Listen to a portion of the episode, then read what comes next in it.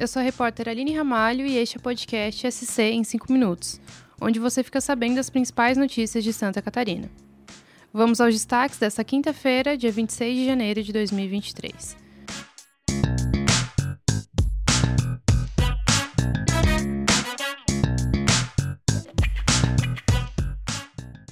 Santa Catarina fechou 2022 com 596 homicídios.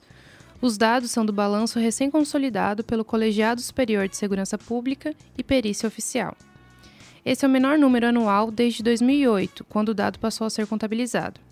Em relação a 2021, a queda foi de 7,1%. Enquanto os assassinatos diminuíram, o número de feminicídios e latrocínios, que são roubos seguidos por morte, aumentaram em Santa Catarina. Em relação a feminicídios, o crescimento foi de 1,8% e de latrocínios, 20%.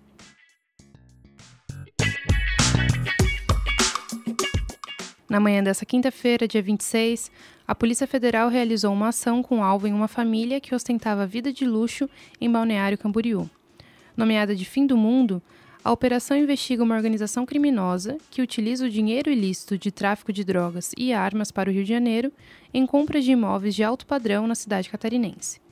De acordo com a Polícia Federal, a compra de imóveis em Balneário Camboriú era realizada com apoio de corretores de Santa Catarina. Ao todo, a operação cumpre 18 mandados de prisão preventiva e 31 mandados de busca e apreensão no Rio de Janeiro, são Paulo e Santa Catarina. A investigação também aponta que três grupos movimentaram mais de 100 milhões de reais nos últimos três anos. Com exclusividade, o colunista Pedro Machado aponta que Americanas tem uma dívida de ao menos 185 milhões de reais com empresas, pessoas físicas e até mesmo prefeituras de Santa Catarina. O colunista calculou o montante a partir da lista de 7.967 credores que a própria Americanas divulgou. A maior dívida no estado é com a Britânia, no valor de 97 milhões e 600 mil reais. Grandes empresas têxteis catarinenses que vendem seus produtos na plataforma da Americanas também estão entre os credores. A lista de maiores dívidas inclui Altenburg, Budmeier, Rovitex, Kremer e Leopard. Confira outras empresas e os valores das dívidas em nosso site.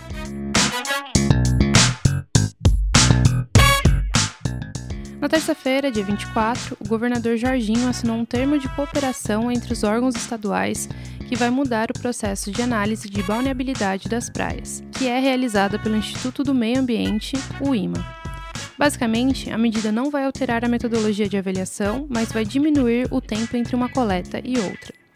Na frequência atual, que acontece uma vez por semana durante a alta temporada, um ponto de análise demora pelo menos 28 dias para ser atualizado como próprio após um resultado impróprio.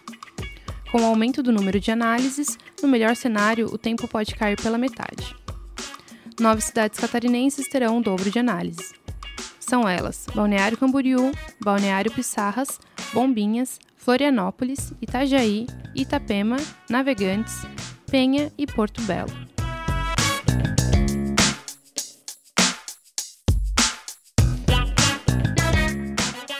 Partiu falar do Campeonato Catarinense?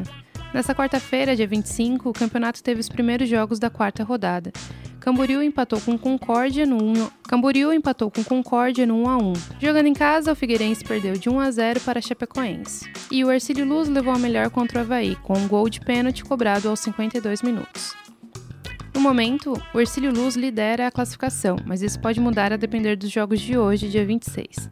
O Brusque, vice na tabela, joga contra o Joinville e pode assumir a liderança caso ganhe.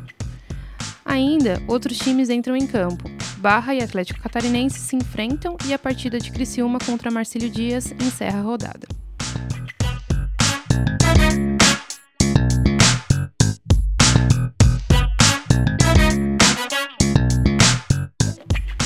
Mudando de assunto, nesta quinta-feira, a casa mais vigiada do Brasil estará muito movimentada.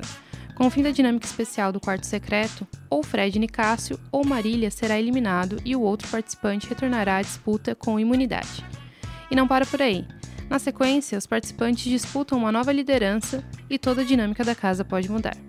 Vai deixar de dar aquela espiadinha? Eu não.